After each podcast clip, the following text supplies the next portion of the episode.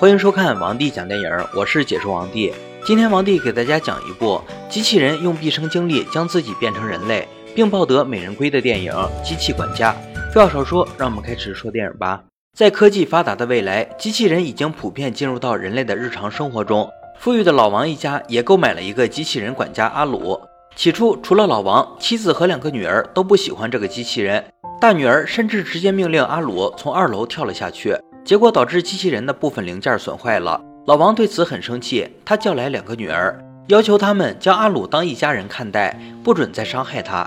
从此，阿鲁正式成为了家庭的一员。一天在海边玩耍时，阿鲁不小心打碎了二小姐心爱的玻璃马。为了不让二小姐伤心，阿鲁晚上自学木工，手工制作了一个木马送给二小姐。这件事不仅让他获得了二小姐对他的原谅，同时也让老王发现了他出色的创造力。甚至发现他能独自欣赏音乐，他觉得阿鲁十分不寻常。于是老王将阿鲁带回机器人公司，诉说了一切。公司主管知道阿鲁的情况后，却说这是机器人的故障。他决定退款或者重新再给老王一个机器人，而阿鲁则需要被回收和改造。老王在得知了阿鲁的独一无二后，自然不肯同意。回家后，老王决定给阿鲁更多自由时间，让阿鲁学习创作，并每晚和他沟通交流，让他更了解人类。一家人对阿鲁的态度开始改观，二小姐也开始教阿鲁弹钢琴，一人一机器就这样成为了好朋友。转眼十几年过去了，二小姐已经长大成人，在二小姐的建议下，老王为阿鲁开了一个银行账户，并定期将他的手工雕刻品进行售卖。阿鲁也有了自己的收入。很快，二小姐的男朋友向她求了婚，但二小姐舍不得阿鲁，而阿鲁早在二小姐还小的时候就喜欢上了她。可是他只是一个机器人，他们之间是不可能的。阿鲁任由二小姐答应了男友的求婚，为了在二小姐的婚礼上表现得更好，他去了机器人公司，打算更新更丰富的表情。可公司主管说那样做的价钱非常昂贵。但当他说出数额之后，没想到只是阿鲁做手工一个月赚的钱，这让主管十分震惊阿鲁的赚钱能力。升级后，阿鲁穿着燕尾服参加了二小姐的婚礼。二小姐看到阿鲁微笑着祝福自己时，十分高兴。可在看到二小姐挽着别人的手离开时，阿鲁的脸上突然有了一丝伤感。他原本以为这是二小姐的幸福开始，可没想到十二年后，二小姐和老公离了婚。此时的二小姐已经成为了一个男孩的母亲。男孩对阿鲁十分不敬，将他当做一个玩物对待。久之，阿鲁开始想成为一个自由的人，摆脱一个被戏耍的机器的命运。阿鲁找到老王，提出了自己的想法。希望用自己账户里面的所有钱换取自由。老王非常意外，但再三考虑后，还是答应了阿鲁的请求，并将存款还给了他，但却要求阿鲁离开这个家。阿鲁用雕刻赚来的钱，自己在离老王家不远的海滩建了一个小木屋。他终于有了自己的家。随着时间的推移，又是十几年过去。此时的老王年事已高，身体每况愈下。阿鲁得知后，见了老王最后一面。老王对当初赶走阿鲁的事道了歉。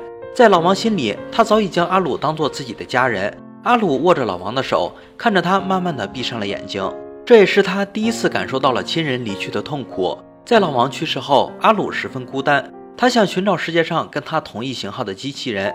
经过整整十年的苦苦搜寻，阿鲁在纽约的一个市场看到了和他同一型号的女机器人。望着听着音乐跳起舞的她，阿鲁觉得自己终于有了同伴。他一路跟着女机器人去到了她的主人家，可询问后才知道，原来这个女机器人并没有自己的思想，她只是被她的主人安装了一个个性芯片。而女机器人的主人小胖，正是当年设计阿鲁的那个设计师的儿子。他们现在已经研制出可以让机器人外观更像人类的装置，可是因为缺少资金，没能继续下去。阿鲁为了变得更像人类，资助了小胖，并用新研发的技术给自己美化了外表。美化后的他看上去和人类并无差别。就这样，阿鲁回到了老王家。这时，距离他出门已经过去了二十年。此时的二小姐已经变成了白发苍苍的老人。二小姐的孙女小美跟二小姐非常像，但她并不喜欢阿鲁。不过，阿鲁还是通过自己的真诚打动了小美，答应了阿鲁留下来的请求。不久后，二小姐去世，阿鲁和小美都很伤心。为了不再感受亲人离去的痛苦，他再次找到了小胖，让他为自己做了一颗心脏。有了这颗心脏，阿鲁拥有了感情，因此阿鲁爱上了小美。而阿鲁幽默的性格很快就获得了小美的好感，但小美还是拒绝了他，因为他终究不是人类。阿鲁大受打击，不肯放弃的他，决定让小胖将感觉神经安装到自己的身上，这让他几乎成了一个真正的人。有了感知器官的阿鲁再次找到了小美，却得知她已经有了未婚夫的消息。在订婚现场，阿鲁躲在一旁评论小美未婚夫长得丑，小胖却说阿鲁是在嫉妒人家。眼看着历史即将重演，可是阿鲁不懂得如何反抗。小胖为了帮助他，再次将阿鲁改造，帮他装上了可以放飞自我的人体器官。之后的阿鲁找到小美，向她表明了自己的心意。小美其实也一直喜欢阿鲁。此时，敞开心扉的两人终于拥吻在了一起。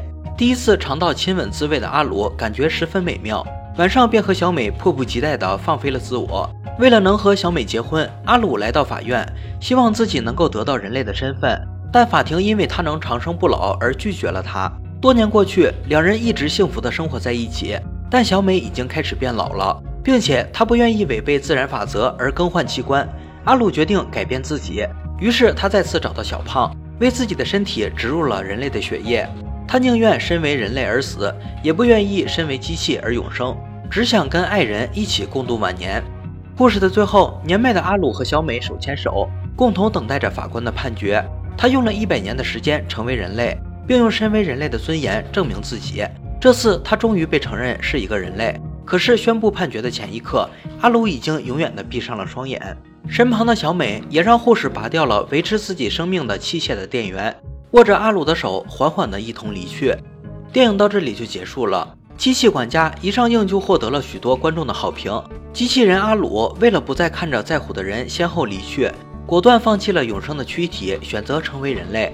正如电影中老王所说：“世界随时在变化，人们不停地来来去去，我们与所爱的人终要分别。分别是痛苦的，但这才符合常理，因为生命应当有始有终。”电影的剧情有点长，但是非常感人。虽然没有大制作的场面，也没有激动人心的科幻场景。但是它其中的那些温情与人性的抉择，足够带给人们思考，是一部非常值得观看的影片。要是你能永生，你愿意放弃生命和爱的人一起吗？好了，今天的电影就讲到这里了。喜欢王弟的解说就点个关注吧。王弟讲电影，有你更精彩。我们下期再见。